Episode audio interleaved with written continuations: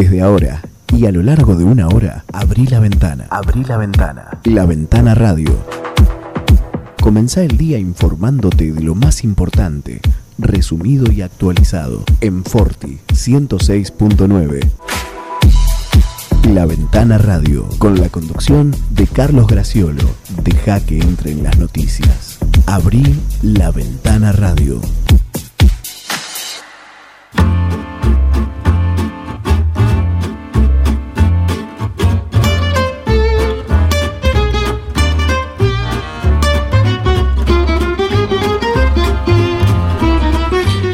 Bienvenidos a la Ventana Radio y a Forti 106.9. Buenos días. Primero de abril de 2021, del 2021. Hoja en blanco en el almanaque, ¿eh? esa que asusta a veces. Eh, nos pareció largo, larguísimo, solo una percepción, marzo, ¿no? Eh, dura como todos los demás días, meses, excepto febrero, que a veces trae 29, pero sigue siendo corto. Eh, pero mm, pareció casi infumable la longitud de este mes de marzo, a pesar de todas las situaciones que fueron derivándose, ¿no? Inicio de clases, bueno, las burbujas eh, y todos los comentarios que, viene arrastrando por la situación conocida del coronavirus. Bueno, nos, no, nos parecía eso, que era un mes extremadamente largo el de marzo, iniciamos abril, iniciamos la jornada eh, que, da, que, da, comienzo eh, más radicalmente a la Semana Santa, el jueves santo. Después nos vamos, a referir a, esa situación puntualmente del jueves santo. Eh, tenemos, bueno, algunas cuestiones que, tienen que ver con, nuestra vida diaria y que hoy tienen su significado. Eh, por ejemplo, la fundación de Apple. Apple Computer, ¿sí? Así sería, con tres jóvenes emprendedores que crearon ese gigante informático que, bueno, revolucionó el, uso de computadoras eh, porque estaban en, lugares, eh, en centros gigantes o se necesitaba de grandes espacios. Bueno, en 1976 estos tres jóvenes eh, lograron llevarlos a, los ámbitos hogareños. Eso que hoy haces eh, desde, tu lugar, personalmente, en, tu hogar o en la calle. Bueno, eso tuvo una transformación a partir del año 76 con Steve Jobs, Steve Bosniat y Ronald. Eh, ellos tres fueron, creo que la historia menciona que fue también desde un minúsculo lugar, ¿eh? en una casa, un garaje. A veces se me confunden las historias con la gente de, Facebook, pero, pero todas esas grandes cuestiones a veces empiezan en un, en un espacio hogareño, diminuto. Eh, el que me va a sacar de, esta, de esta duda va a ser eh, Miguel Bengoa. Buen día, Miguel. Buen día, Carlos. Buen día a la audiencia de paso también. Miguel es el responsable de la puesta en el aire, el musicalizador, bueno, ya saben ustedes. También un poco de mitología, siempre se rodea todo este tipo de cosas, por el gran sueño americano. El gran sueño americano. Que todo el mundo puede hacerlo. Todo el mundo puede hacerse en América. Y, sirve un poco de propaganda al, al espíritu capitalista. Claro. Sí, empezaron en un garaje, sí. Sí, me, se me confundía con la gente de, Facebook también, o su, su Facebook empezó robándole a un amigo. Claro, bueno, eh, eh, también hay siempre en esto de las de las creaciones, de las marcas y patentes, hay algún ladri, eh, o unos cuantos que, que andan dando vuelta y, y tienen menos escrúpulos, menos reservas morales que los verdaderos creadores. a veces la las series o los documentales nos muestran, algo así pasó también con la, con la televisión. Sí, con Bill Gates concretamente dice que le afanaron la idea del sistema, la interfaz gráfica a, los señores de Apple. Bill Gates a estos, a estos, señores. Bueno, Eh, eso queríamos decir, 1976. Desde allí hasta ahora han pasado muchísimas cosas, ha avanzado gigantescamente el mundo informático y bueno, todo aquello que era que se necesitaba de espacio, computadoras que, ocupaban eh, una pieza entera, bueno, de manejo solo para, para entendidos. Eh, Venían para armarse. Claro. El, kit y vos tenías que armarlo, terminar de armarlo en tu casa. Me estoy refiriendo tal vez por ahí no fui claro. Me estoy refiriendo a esas gigantescas computadoras que usaban la empezó, que empezó a, llegar al, hogar, pero así, primero como una, cosa que te venía en una caja desarmada y vos tenías que terminar de ensamblar. Del mismo modo cuando se fueron incorporando otros elementos, cuando se incorporó lo que se llama internet que fue una cosa que no vio nadie, ni siquiera el señor Bill Gates se claro, venir. Un salto cuantitativo y cualitativo, fenomenal. Y cuando algún amigo nos decía, me voy a adherir o me voy a inscribir, o ni sé, ya ni recuerdo qué descripción hacía a, a Internet, era como decir, bueno, allá vos. Un loco más. Eh, claro, porque parecía una cosa innecesaria. Todavía era tiempo de eh, de, justamente de recurrir a las enciclopedias. Quien se preciaba de, querer tener conocimiento debía tener una eh, y, bueno, eh, por allí justamente fue esa lucha que fue desplazando y creo que no se debe vender una sola enciclopedia de esas de lujosas encuadernaciones en ningún lado. Hubo un paso intermedio que fue la enciclopedia en, disco. Claro, lo, digital, claro, el, el, el, DVD. En disquito primero y después. Claro. Primero en disquete, también hubo versiones. También eso era interesante porque, claro, eh, permitía la... la... búsqueda rápida. Todavía puede tener eh, bastante adhesión porque es específicamente para eso y muestra con el color y con la. y algunas paqueterías, el, 3D eh, puede mm, aumentar la, la, la capacidad de asombro que todos tenemos, ¿no? Y hay un editor porque estamos leyendo la Wikipedia que es de editor anónimo. Claro. No sabemos a quién. Se ha ido regulando Wikipedia, también eso ha, ido mejorando, pero todavía eh, tiene. Hay opiniones tendenciosas. Exactamente. ¿Mm? Bueno, todo esto. Antes leíamos Astolfi. y sabíamos quién ponía la firma de lo que estaba diciendo. Claro, exactamente. Pero bueno, la historia la vamos leyendo según Wikipedia, que es anónima. Mira, quiero mandar un saludo a, a los muchos hinchas de San Lorenzo que seguramente tenemos. Te veo azul y rojo hoy. El auricular rojo. Claro, y, la, y la remera azul, pero bueno, fue totalmente azaroso. Eh, tiene que ver con que un día como hoy de 1908 el sacerdote Lorenzo Massa fundó el Club San Lorenzo en el barrio porteño de Almagro, eh, uno de los llamados cinco grandes del fútbol argentino, eh, que en su momento adoptó el, el sinónimo o el apelativo del Ciclón, que desde allí quedó y que ha ganado 15 campeonatos locales y tres copas internacionales. La Mercosur 2001, qué época, qué momento, eh, plena crisis. Eh, aquel, aquella final que finalmente se pudo jugar, la Sudamericana del 2002, todo, todo una época eh, de grandes crisis, las de San Lorenzo, y las Libertadores de América en el 2014. Bueno, digo esto porque eh, cómo es esto de la fundación de los clubes. Los sacerdotes eh, fundaban eh, esos clubes con la intención de sacar a los chicos de la calle, de, la pobreza absoluta que había por ese entonces en los arrabales de los, de los, de los barrios en los arrabales de Buenos Aires. y bueno, era un buen método para arrimarlos al catecismo, a la iglesia, a que al lado tenía seguramente algún baldío y allí se armaba una canchita y jugaban. Bueno, de eso, de la idea del sacerdote Lorenzo Massa, eh, surgió el Club San Lorenzo de Almagro. Eh, ese saludo entonces para los hinchas sanlorencistas de 9 de julio y de toda la región. Eh, pero bueno, toda esta introducción liviana, por lo menos eh, fresca, diríamos, en una mañana justamente fresca de, justamente 12 grados, con una máxima que va a llegar a 23, es solamente para eh, que haga de colchón, de amortiguador, este tipo de noticias, de la, de la dura noticia que ayer, bueno, repercutió por todos lados y que eh, tiene que ver con los índices de pobreza y que hoy es tapa de diarios y de portales de, cualquier tipo y color. Mm, ninguno puede evitar ni evadir el tema porque ha subido al 42%. Esto fue mm, subió un poco producto por la pandemia, también todos coinciden un poco en eso durante 2020, pero la pobreza alcanza a casi 19 millones de personas en el país.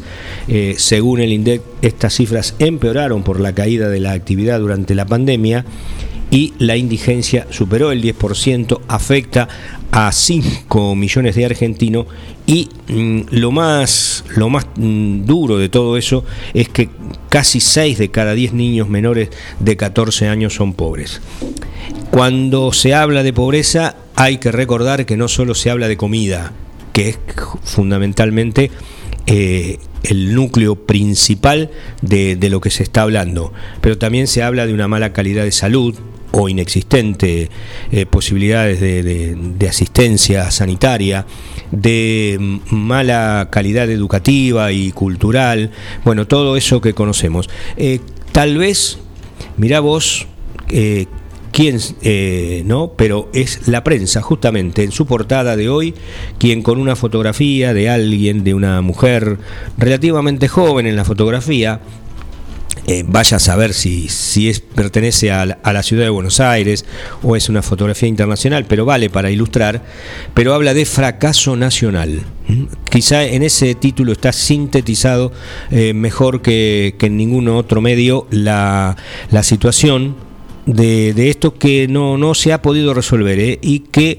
paulatinamente ha ido, ha ido subiendo año tras año eh, y ahora ubica al, a las cifras de la pobreza en el 42% en 2020 y ya afecta, como decíamos, a 19 millones de argentinos. Títulos que son eh, similares, con distinta redacción, pero más o menos todos giran sobre lo mismo eh, en los principales diarios de la ciudad de Buenos Aires, que son los que se llaman de alcance nacional, bueno, por la incidencia que pueden tener, pero en todos los de capitales de provincia también se menciona, se menciona esa situación. ¿eh? Así que después vamos a ver si podemos extenderlo un poco más. Los dos diarios de 9 de julio, el vespertino, el 9 de julio, y el matutino tiempo, hablan justamente de la de la pérdida de una vida joven, el motociclista en la Ruta 5, del cual nosotros ya habíamos informado ayer, eh, del informe policial, bueno, un, joven de, 20 años que, falleció en la noche del martes, eh, en el kilómetro 263 eh, de la Ruta Nacional número 5. Y también hay en la portada de tiempo una, una referencia al, acto de vandalismo en perjuicio de una de las máquinas topadoras que se utilizan para las tareas cotidianas dentro del predio de disposición final de, residuos, que fue objeto en el, esto aparentemente ha sido entre el martes y el miércoles, de un hecho de vandalismo, sufrió daños, roturas, eh, hurto de, de alguna de las partes. Bueno, la deja esta máquina fuera del servicio temporario y afecta su normal trabajo dentro del mismo. ¿eh? son, se menciona en el informe que son eh, repuestos específicos, no sencillos, ni tampoco económicos de obtener para eh, su reemplazo. Aprovecho para saludar también al otro integrante de la mesa, Santiago Graciolo, buen día. Buen día Carlos, ¿cómo te va? Buen día para Miguel también en este jueves santos, santos, así que eh, en la víspera también de un, de un viernes que no solamente para, para la gente que profesa la el credo católico, que va a ser su Viernes Santo, sino también para aquellos que hay en la ciudad familiares de, excombatientes eh, que van a tener eh, el día del combatiente de Malvinas, ¿no? Eh, es el día mañana, justamente viernes 2 de abril, el día del veterano y de los caídos en la guerra de Malvinas, así que el saludo y el recuerdo y, siempre la sensación de ingratitud que ronda, al menos en mi parecer, con, esa porción de jóvenes que en algún momento tuvieron la incómoda obligación de, de, ir a una causa que no tenía ningún, ninguna razón de ser desde el vamos, ¿no? Eh, así que un saludo a las familias nueve que han tenido eh, que tienen hoy los veteranos y aquellos que han tenido caídos eh, en su familia. Sí, eh, mañana lo, hacemos hoy porque justamente como mañana la radio entra en modo feriado, la programación en vivo de, Radio FM Forti se va a reanudar el día sábado con la programación habitual. mañana, por ser Viernes Santo y, 2 de abril, el Día del Veterano de los Caídos en la Guerra de Malvinas, la radio va a estar con programación íntegramente grabada. Eh, eh, decía que por el hecho de ser justamente ese tipo de feriado, eh, es posible, a riesgo esto, que se produzca algún tipo de, celebración o algún tipo de, bar, bueno, aproveche la, circunstancia del feriado para, para algún tipo de, celebración, pero va, va, a estar fuera de foco, fuera de lugar diría que sería bueno que en memoria de aquellos caídos en la guerra de Malvinas, jóvenes como los que hoy eh, cubren o ocupan las mesas de los bares, bueno, eh, se atengan por lo menos de, esa celebración. Será imposible, seguramente. Por ahí es un pedido tirado al, olvido, pero bueno, eh, hagamos el intento. Jueves Santo, recordemos, es una fiesta cristiana, tradicional, que se celebra anualmente el jueves anterior al domingo de resurrección, la llamada eh, Pascua, cierra el ciclo de Cuaresma y abre lo que se llama el triduo pascual al atardecer de este día. ¿eh? En este día la Iglesia Católica conmemora la institución de la Eucaristía en la última cena, ¿eh? fue la noche de la última cena, y el lavatorio de pies que realizó Jesús. Mañana, eh, viernes, es el verdadero día de duelo en la Iglesia Católica. Bien, y el, domingo en la Pascua de Resurrección. 8.17, mm, tenemos prometidos un par de, comunicaciones telefónicas. Eh, vamos a ir en busca de la pausa y enseguida volvemos.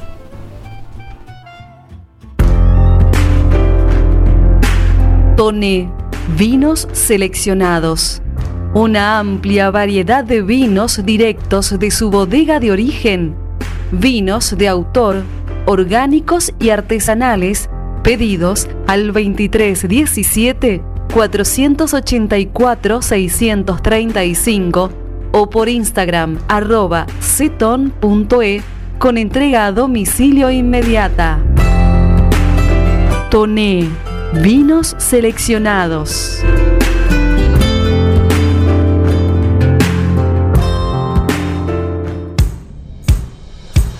Laguna Los Pampas, pesca, turismo, recreación. Un lugar ideal para disfrutar en familia y al aire libre. Ubicado en Ruta 70, acceso entre Quiroga y Martínez de Oz. Servicios de proveeduría, bebidas, leña, carbón, líneas y carnada de pesca. Agua caliente baños, parrillas, quinchos, sombrillas y estacionamiento gratuito.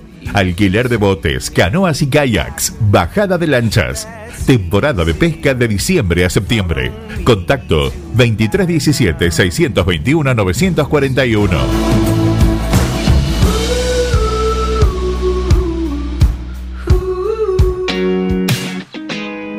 Alberto A. García, sistemas de seguridad, instalaciones eléctricas y seguridad e higiene industrial, agente oficial de monitoreo y alarmas X28 y distribuidores de cámaras HD Hikvision. Somos distribuidores exclusivos de calzados de seguridad funcional y Boran, guantes Ganisol, indumentario Ombú, matafuegos, elementos de protección personal 3M y Libus, entre otros. Línea de alarmas para ropa Sensormatic. Aceptamos todos los medios de pago y ahora 12. Alberto A. García.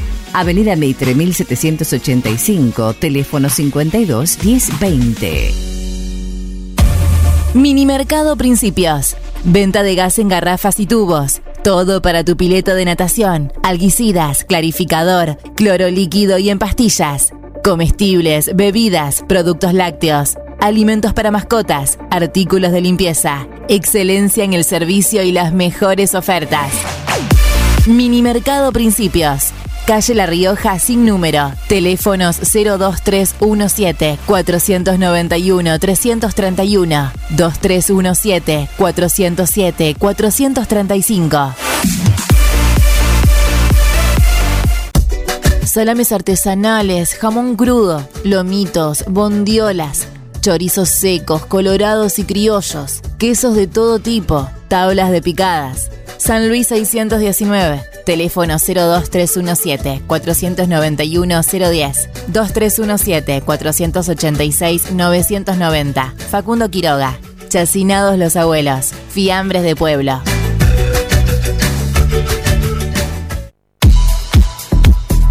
La Ventana Radio en Forti 106.9. La Ventana Radio con la conducción de Carlos Graciolo.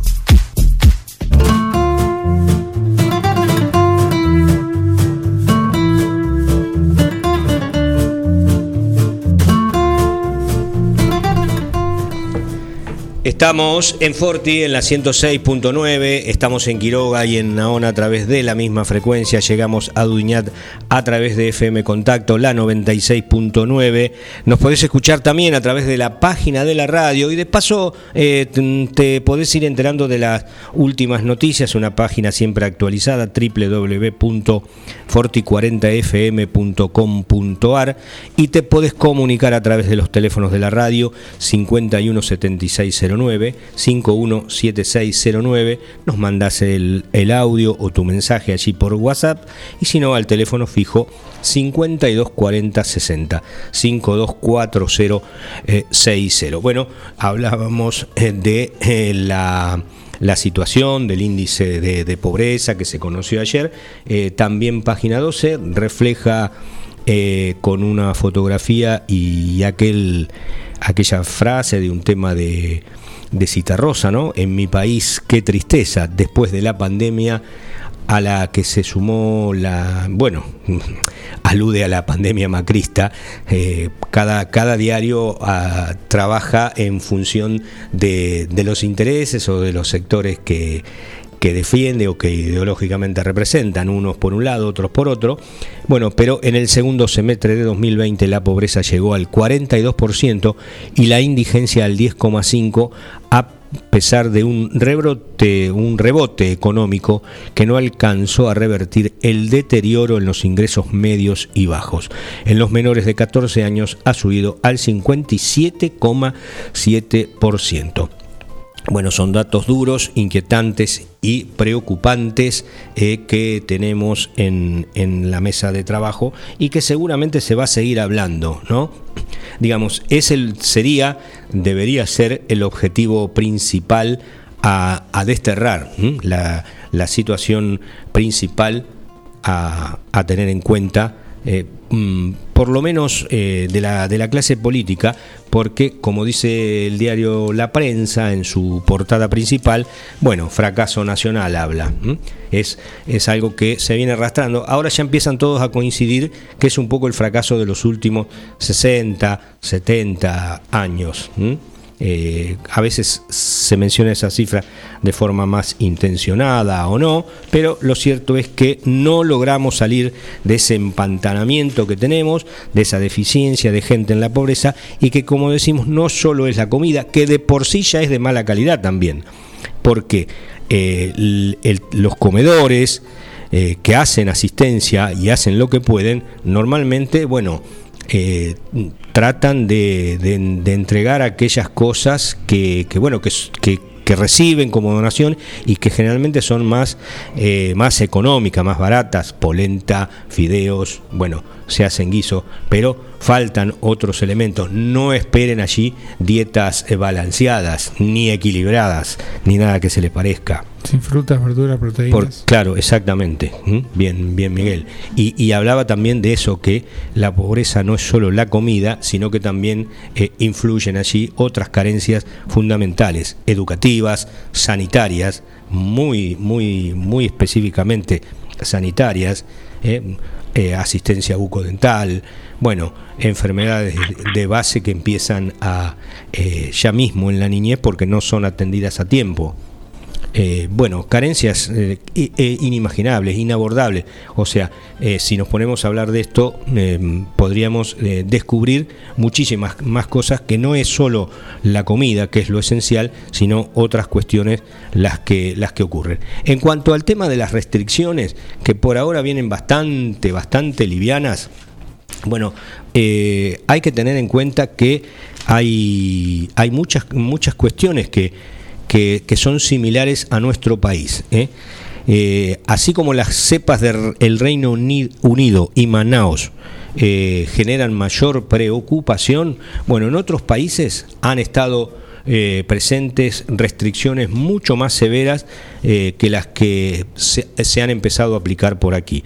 En España, por ejemplo, eh, guarderías, escuelas e institutos están cerrados y hay toque de queda desde las 19 horas, igual que en Francia, donde hay un confinamiento total y solo te podés mover a solo 10 kilómetros de tu hogar. Ayer pasaron cosas. A ver. Vamos a escuchar primero a los protagonistas, eh, vamos a escuchar al, protagonista de la jornada y después vamos a hablar con alguien para que nos dé su opinión y nos haga su análisis de lo que ocurrió ayer. Pero escuchamos lo que fue la declaración de Mario Pergolini eh, anunciando que renunciaba a la vicepresidencia de Boca.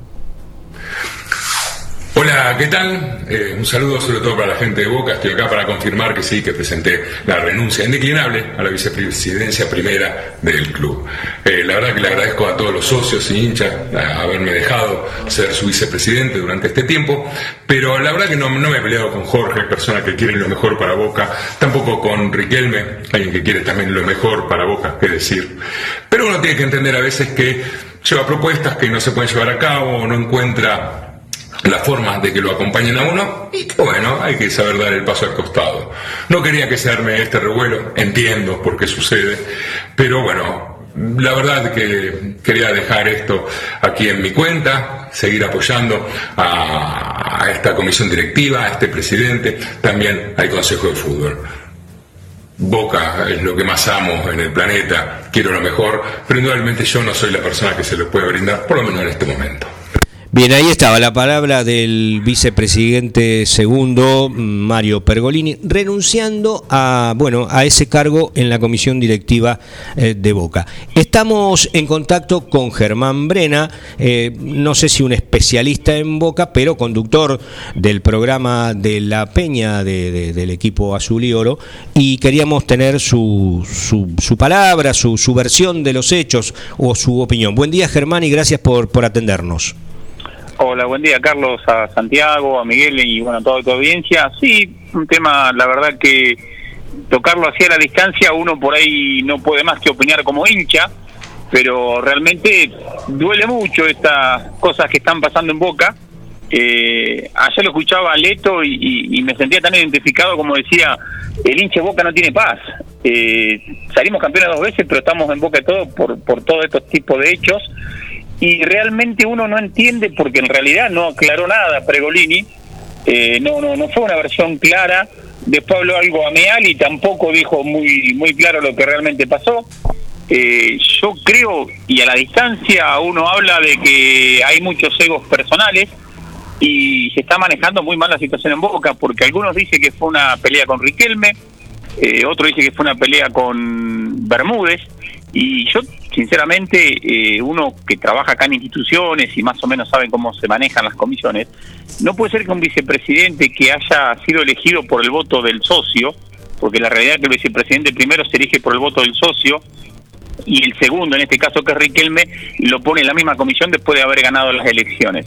Entonces uno no puede entender que se tenga que ir un vicepresidente elegido por el voto popular del socio, que te puede gustar o no, pero lo eligió, eh, y hoy tenga que dar un paso al costado sin ser las cosas tan claras, porque ya hace unos meses atrás se había rumoreado de que iba a renunciar Pregolini, después se desmintió, pero pasaron dos meses y, renunció, así que las cosas no venían bien. Eh, yo ayer no quise, tengo contacto para hablar con Tato Aguilera, que, que está más cerca ahí de, lo que es el mundo Boca, pero no lo quise molestar ayer, eh, quise dejar que pasara un poco la ola esta expansiva y después poder hablar más tranquilo para tener una información por ahí un poco más precisa. Porque ayer temprano el que primero tiró de que renunciaba a Pregolini fue fue Tato Aguilera. Ajá. Eh, había una, una, versión, o mucho de fundamento, más que una versión, de que Pergolini había, eh, había creado un canal eh, de televisivo, Boca, Boca Oficial, pero que en definitiva nunca terminó funcionando, eh, o sea, solo había pasado Russo como figura estelar en las entrevistas y después eran todos jugadores de, divisiones eh, inferiores, nunca uno del plantel eh, superior. sí, mira, vos sabés que uno lo habla de afuera y por lo que vio en su carrera, nunca fue muy amigo de la prensa Román Riquelme. Claro.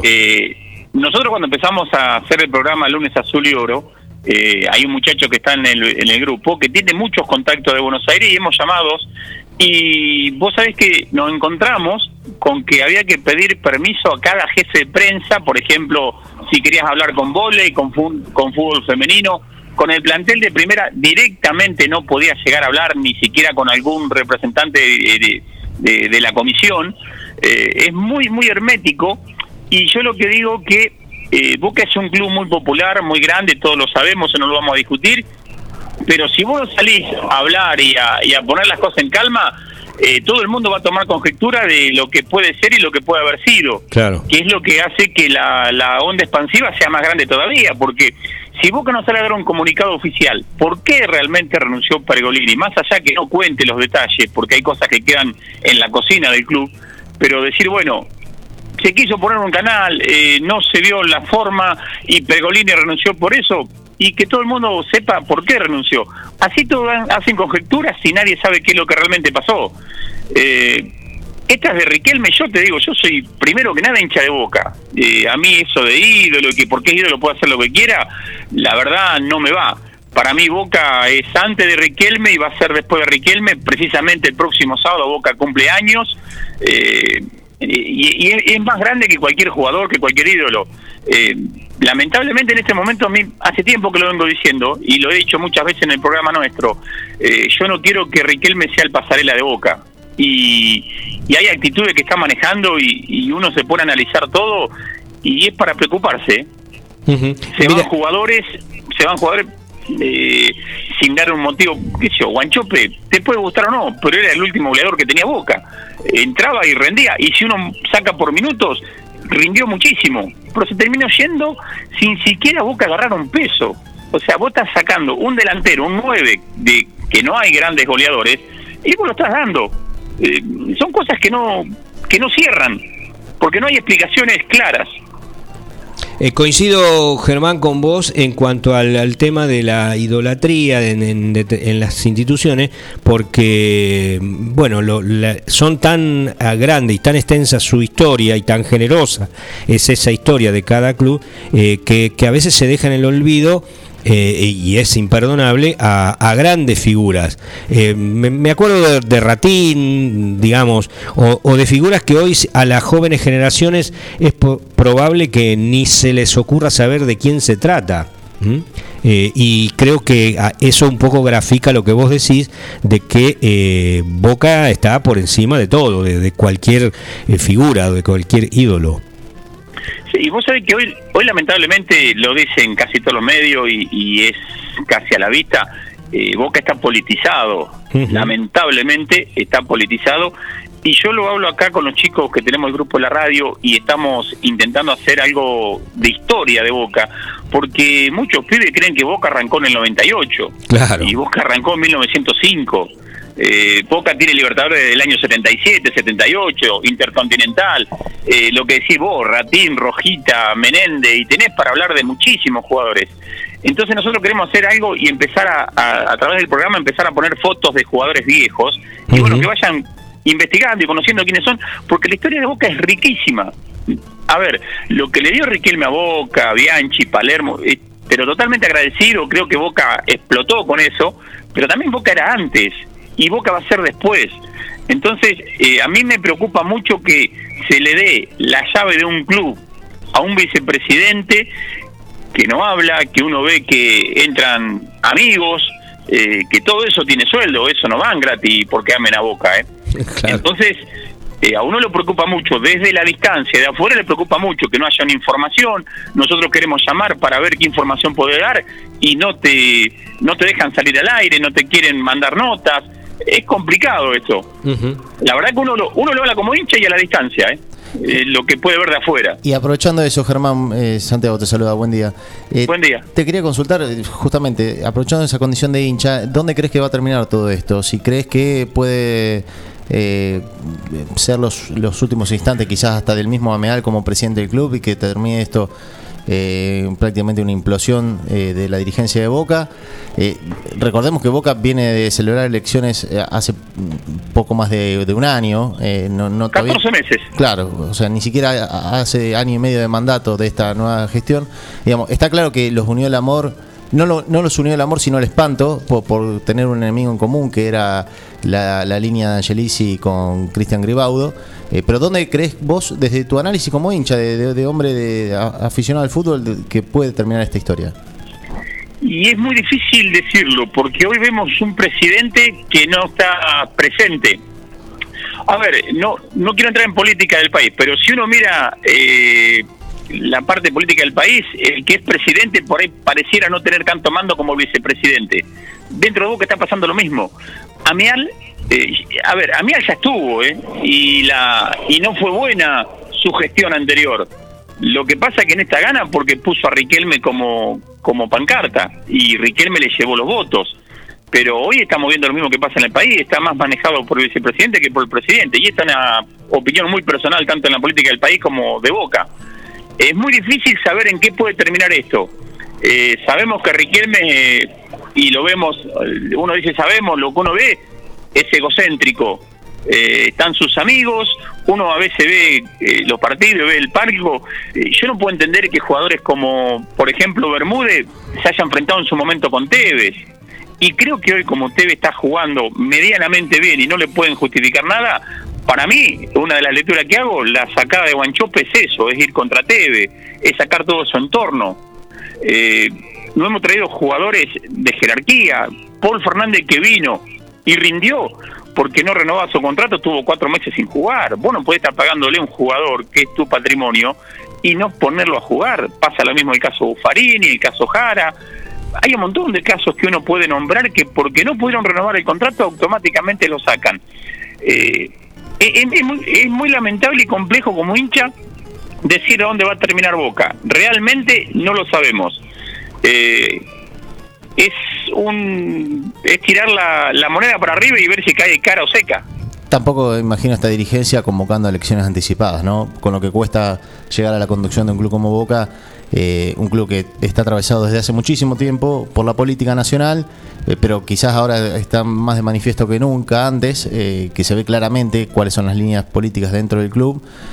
hablo de la política pura, ¿no? De la política de partidaria, de, digamos, no, no creo que justamente se, se, se, incurra en el error de, bueno, un llamado a elecciones anticipado, porque no van a querer soltar la conducción del club. pero a lo que te quería consultar es más allá del temor pues, o, de esta incertidumbre que genera, eh, quizás era una cuestión juzgada desde el punto de vista de que vos le cuestionabas al comienzo de esta charla la comunicación en la institución. Si tenías un hombre eh, especialista en la comunicación social o especialista eh, de los, no sé si de comunicación social, sino en, la, en los grandes medios de comunicación, como es Mario Pergolini, y Boca había fallado en ese ámbito, estaba claro que la fecha de vencimiento estaba marcada. Sí, totalmente. Eh, por eso, una de las cosas que yo pensé que estando Pregolini se iban a hacer mínimamente conferencia de prensa, que yo no quería hablar que los jugadores, bueno, pero hacer una conferencia de prensa, filtrar las preguntas, tiene un millón de formas, si crees vos, Santiago, más o menos el tema lo conocés, y, se puede hacer de un millón de maneras, pero dar comunicado a la gente. En cuanto al cambio de política o que vayan a pedir unas elecciones, creo que no, eh, porque esta línea va a querer quedar acá, eh, seamos claritos eh, la línea de Macri o la línea del gobierno actual. Y, hoy está el gobierno actual gobernando dentro de Boca. Entonces no van a permitir darle la posibilidad que a la línea de Macri vuelva a tomar la conducción de Boca porque lamentablemente, lamentablemente, eh, tiene que ver mucho con lo que pasa en el país. Eh, Macri fue presidente de Boca y después fue jefe del jefe de gobierno y después terminó presidente del país. Eh, ayer escuchaba que, que Donofrio pensaba dejar River y dedicarse a la política. O sea, son trampolines para llegar a la política estos clubes, caso Boca, River, clubes grandes, ¿no? Sí, no, sin ir más lejos, el mismo San Lorenzo, con el actual ministro de Turismo y Deportes, Matías Lamas, ha, encontrado ahí una plataforma para dar el salto a la política. Déjame decir una cosa, Germán, que un poco la, la gota que terminó rebalsando este vaso y, y el portazo de Pergolini es que eh, el, grupo de Riquelme eh, abre una, una cuenta de Instagram eh, que es Predio Boca o algo así, bueno, que se choca con el canal que, que, había lanzado Pergolini. O sea, habiendo un Boca oficial, se abre una otra ventana por otro lado en Instagram y, bueno, eso terminó diciendo, bueno, ¿para qué estoy yo aquí? Y, se fue. Sí, que ahí iba a tener contenido exclusivo, eh, eh, cámaras de, en la intimidad, digamos, sí. Bueno. Claro, eso eso fue un poco lo que la, la, gota que rebasó el vaso, no puede ser que haya dos canales oficiales. Eh, esto en Europa pasa, hay, hay canales oficiales del club y a través de ahí dan la información. Acá no fue recién el lunes o el martes permitieron que entren las cámaras a, a, mostrar un poco el entrenamiento de Boca. ¿Cuánto hacía que no entraba una cámara Teis Sport un entrenamiento de Boca? Eh, hacía mucho. Sí, amparados, amparados en la pandemia, ¿no? Eh, en las restricciones para el ingreso por la pandemia se, se, aprovecharon muchos clubes para hacer un cerrojo mayor en, cuanto al ingreso de cámaras. Tal cual. Pero creo que tanto Boca, River, son clubes muy populares que necesitan estar y que la gente necesita saber. Eh, lamentablemente se tuvo que ir Pergolini y a ver, no es que yo diga, uh, se fue Pergolini y Boca la va a pasar mal, pero para mí era un nombre de los medios que podía haber difundido mucho sobre Boca que hoy no está. Eh, hoy no tenemos información de Boca. Eh, yo he hablado algunas veces por parte de con Tato Aguilera y cuesta mucho sacar información. Eh, fíjense en la vez pasada, Boca River con lo de Cardona, que Cardona llegaba, que Cardona jugaba. Hace 20 días que no juega Cardona y estaban hablando si jugaba contra River y decían que iba a jugar con Independiente y hoy están diciendo que es duda contra Defensa y Justicia. Cuando más pasan los días, menos está en condiciones Cardona. Entonces, son cosas que no se entienden. Se manejan de muy mal mal manera y al, al no hablar eh, permite que el periodismo opine de alguna manera y lleve hacia donde quiera el periodismo llevar su noticia. Eh, gracias Germán, eh, te agradecemos este contacto. Germán Brena, con él hemos hablado, es el responsable de Pintado de Azul y Oro, el programa de todos los lunes. Eh, ¿A partir de qué hora, Germán? ¿Te imaginas que no lo escucho? Por razones obvias no lo escucho. no, está bien, no hay problema. Aunque hay, aunque hay varios seguidores gallinas, ¿eh? eh hay, hay, varios amigos que nos cargamos y, y, nos escuchan y nos mandan mensajes cargándonos también. Y los saludos. sí, sí, sí. Sí, sí, siempre están. Los lunes. los lunes de 19 a 20 horas. Eh, gracias, Germán. Y seguramente de aquí al lunes van a pasar, va a haber nuevos episodios y van a estar detallados. Sí, material no te va a faltar. No. No, no, seguro. De todas maneras, eh, tratamos en el programa local como, como es local y como está también la peña de por medio, tratamos de no entrar mucho en lo que es la política del club. Claro. Porque lamentablemente eh, en los hinchas locales se ve mucha la política también. Eh, opinas algo, viste, están los riquelmistas que te salen a matar y si decís algo cuando Boca está mal, vos sos anti-Boca. Y yo no creo ni una cosa ni la otra. Uno es hincha de Boca y puede opinar mal o bien. A mí, yo no dejé de ser hincha de Boca porque diga que hoy Boca no me gusta cómo juega. Y, digo que River juega bien. Ya ni un programa de Boca se puede hacer, Germán. ¿Eh? ni un programa de Boca se puede hacer ya. Pero no, no, lo estamos haciendo igual. Gracias a Dios la gente la gente acompaña, apoya y está el rival y el hincha que nos cargamos y el folclore del fútbol. Yo siempre digo, eso no lo voy a perder nunca porque es lo que más me gusta. Eh, con respeto siempre podemos eh, hacernos algunas cargadas y eso lo acepto siempre y sé que los que cargo también me aceptan, así que es un poco divertirme con, con el folclore del fútbol, porque no es más que eso. Es un deporte muy lindo, tenemos mucha pasión, pero no deja de ser un partido de fútbol o un equipo de fútbol. Germán, la última, ¿deben seguir todos los protagonistas? ¿Todos los que están en esta historia involucrados deben seguir? ¿O crees que alguno ya eh, debería seguir el paso de, de Pergolini? Y vos sabés que yo del Consejo de Fútbol quisiera que varios dieran el paso acostado. Eh, la verdad que varios me gustaría que den el paso acostado, porque, a ver, eh, uno pone, viste, vamos a poner Cassini, Bermúdez, no jugaron un montón en Boca, ¿eh? No tiene una historia de, la sangre bostera, Delgado tampoco, ¿eh? Entonces, a mí la verdad que no me representan como, como, como gente de Boca. Si me decís un Junta, sí, te lo acepto. Eh, un Bataglia. Pero hoy los que están en el Consejo no son tan representativos de Boca. De hecho, eh, Bermúdez fue uno de los más críticos de, todas de todo Boca, eh, de hecho no se fue bien, pegó el portazo y se fue por la puerta de atrás cuando se fue en su momento, fue crítico, jugó para Ñul y le gritó un gol en la cancha de Boca. Eh, o sea, no son tan bosteros si uno pone a mirar la historia, ¿eh? Y creo que serían varios los que tendrían que dar un paso al costado. Gracias, Germán. Ya que se fue uno, que se vayan los demás. Gracias, Germán. Ha sido muy generoso con, con este tiempo. Germán, te manda saludos nuestro amigo Samuel Graciano, bostero de ley. Un saludo para Samuel. Ya veo que no le gusta mucho lo que digo, pero bueno, qué sé yo. Eh, es muy personalizada mi opinión y, y, digo lo que creo y pienso. Después, eh, lamentablemente, cada uno tiene su, su libertad de expresión y de, y de opinar distinto, no, no, no hay ningún problema. Habla de una posible candidatura tuya para la vicepresidencia primera. No, no, no, no estamos, estamos. Apenas llego acá a centro empleado y me cuesta manejarlo, así que más que nada meterme ahí ni loco. Eh, gracias, Germán, ha sido muy, muy amable. Gracias a vos por el espacio y bueno, muy buen programa, lo escucho toda la mañana. Gracias. Eh, ahí estaba Germán Brena, que es el conductor responsable del programa Pintado de su libro eh, los lunes de 19 a 20, como él dijo. Hacemos una breve pausa y enseguida volvemos en este lunes, eh, jueves primero de abril.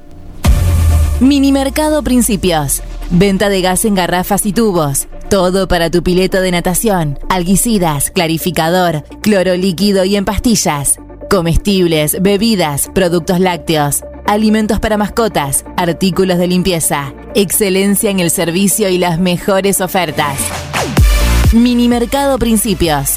Calle La Rioja sin número. Teléfonos 02317 491 331 2317 407 435.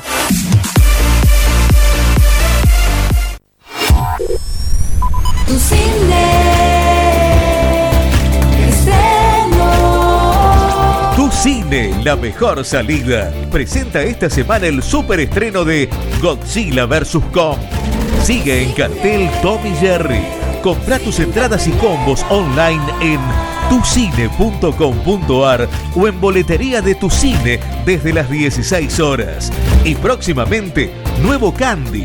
Anexamos café, granitas y helado soft. Tu cine con un protocolo único. Hacemos tus películas divertidas y seguras. Volvió tu cine. Qué lindo es volver a vernos.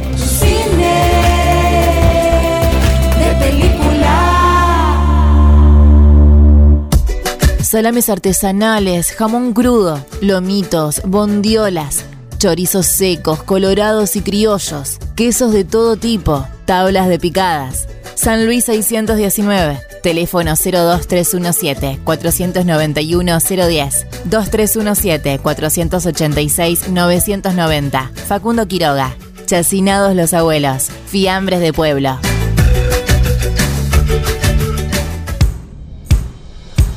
Laguna Los Pampas, pesca, turismo, recreación. Un lugar ideal para disfrutar en familia y al aire libre. Ubicado en Ruta 70, acceso entre Quiroga y Martínez de Oz. Servicios de proveeduría, bebidas, leña, carbón, líneas y carnada de pesca. Agua caliente, baños, parrillas, quinchos, sombrillas y estacionamiento gratuito. Alquiler de botes, canoas y kayaks, bajada de lanchas. Temporada de pesca de diciembre a septiembre. Contacto 2317 621 941.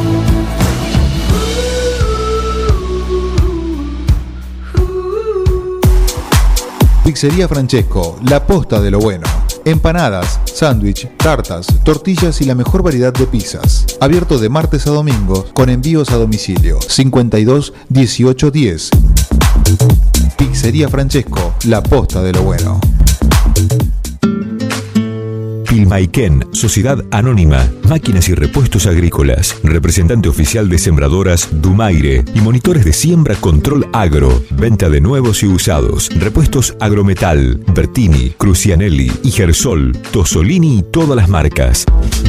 Pilmaiken, Sociedad Anónima, con la experiencia de años de la familia Bouflet. Visítanos en Avenida Mitre 4025, teléfono 425-092 o nuestra página web www.pilmaiken.com.ar, mail pilmaiken.speedy.com.ar.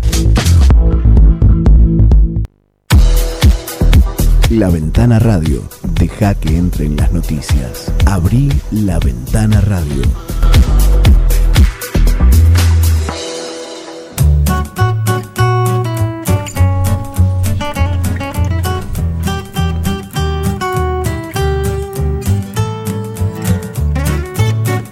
Bien, retornamos. Es jueves, es primero de abril, hoja en blanco. Me confundí en el tramo anterior y dije lunes, pero fue solo un fallido.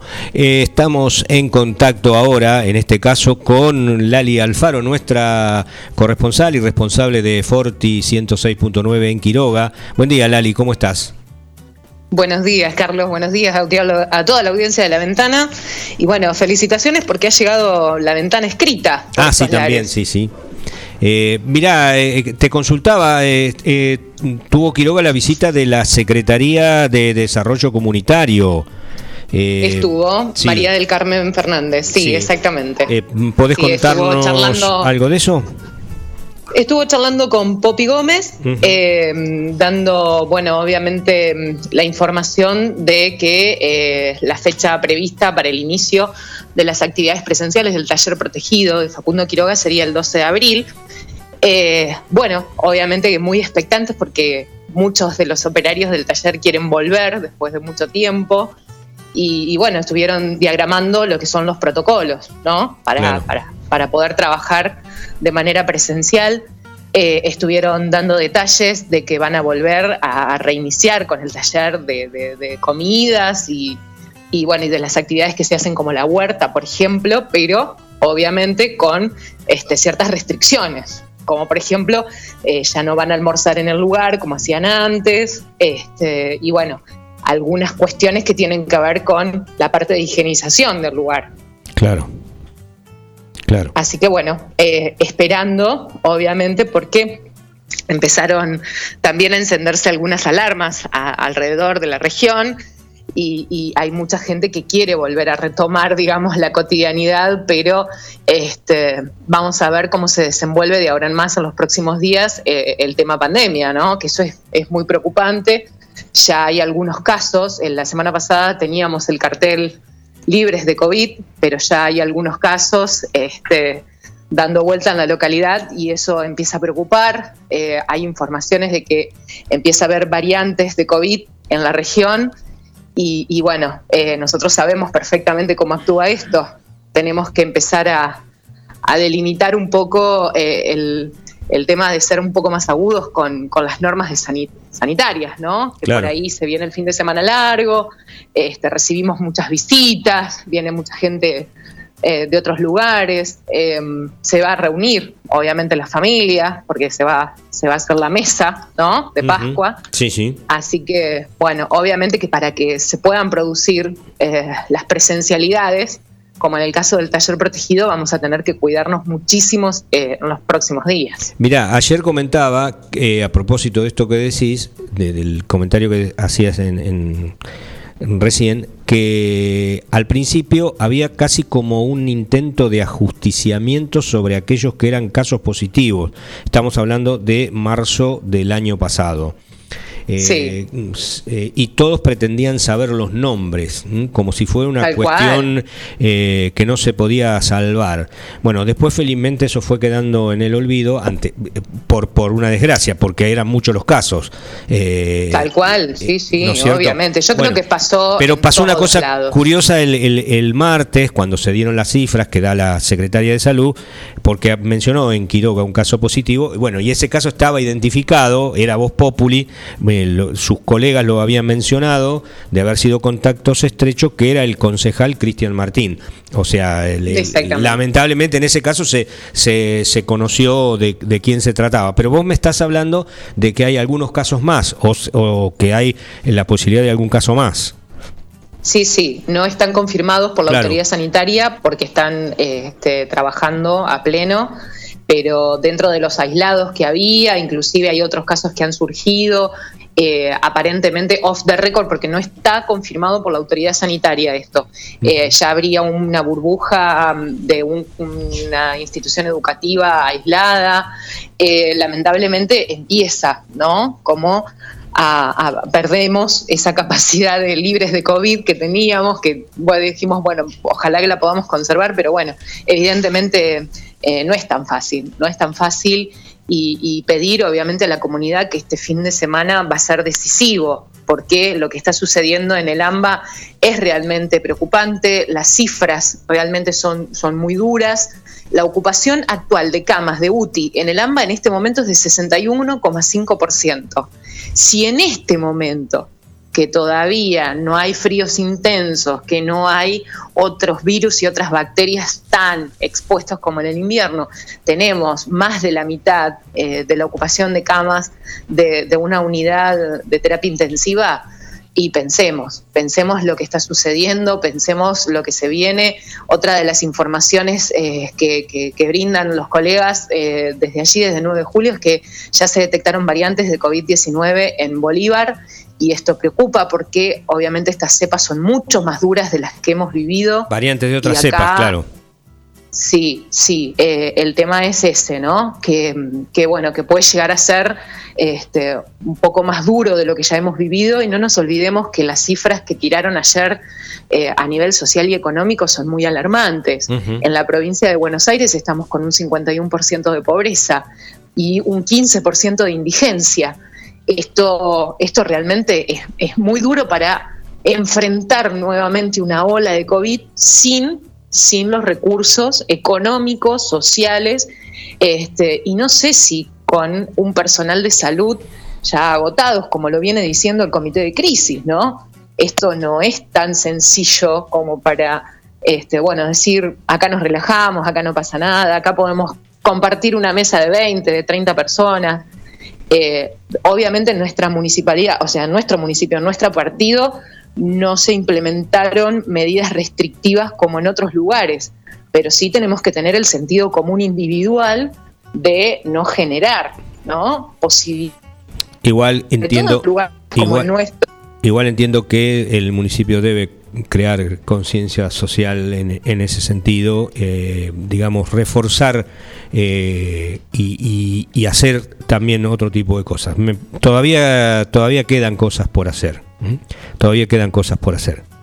Eh, bueno, Lali, se nos acabó el tiempo. Te, te, agradezco esta comunicación y este informe que brindaste con bueno la visita de la Secretaría de, Desarrollo Comunitario a, Quiroga en esta semana. Bueno, y todo, estuvo también reunida con el delegado, sí. el secretario. Sí, sí. ¿Y? Este, para delinear algunos temas sociales.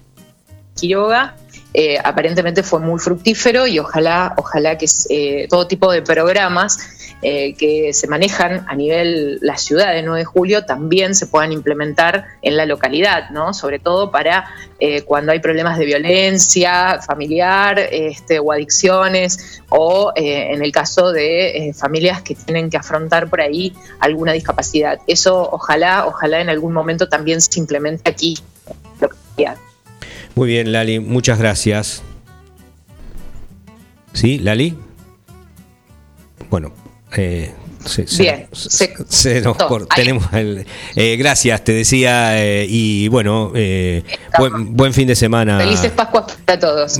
También, para, para vos y tu familia. Un beso enorme. muchas gracias. Ahí estaba Lali Alfaro. Gracias. La, Pascuas. Gracias. Hasta luego. La responsable de Forti 106.9 en Facundo Quiroga. 858, muy breve. La provincia de Buenos Aires analiza sumar restricciones adicionales y retroceder a fase 3. Esto lo ha dicho el jefe de gabinete bonaerense, Carlos Blanco, lo dijo ayer, que ya se está trabajando eh, técnicamente en una fase 3 para algunos municipios, lo que va a implicar restricciones adicionales a las implementadas hasta el momento por el aumento de casos de coronavirus. El jefe de ministros de Axel Kishilov manifestó que se comenzó a trabajar en un esquema para eventualmente tomar definiciones adicionales. Esto fueron declaraciones radiales eh, y dijo eso, que ya estábamos trabajando técnicamente en una fase 3. Eh, entiendo, con, se conjetura, que, se ha preferido eh, lanzarlas después del domingo de Pascua, después de esta Semana Santa, para evitar un poco el impacto negativo económicamente o comercialmente que podría haber derivado de unas restricciones en este momento, ¿no? Hubiera evitado viajes, eh, sobre todo afectando al comercio que venía golpeado, la actividad económica y bueno, hubiera sido un golpe eh, para ellos innecesario, se prefirió esperar estas 48, 72 horas. Y no resultar antipático. Y no resultar antipático, sí, justamente. ¿eh? Eh, después de, del, domingo vemos qué gallo va a cantar sobre esta situación.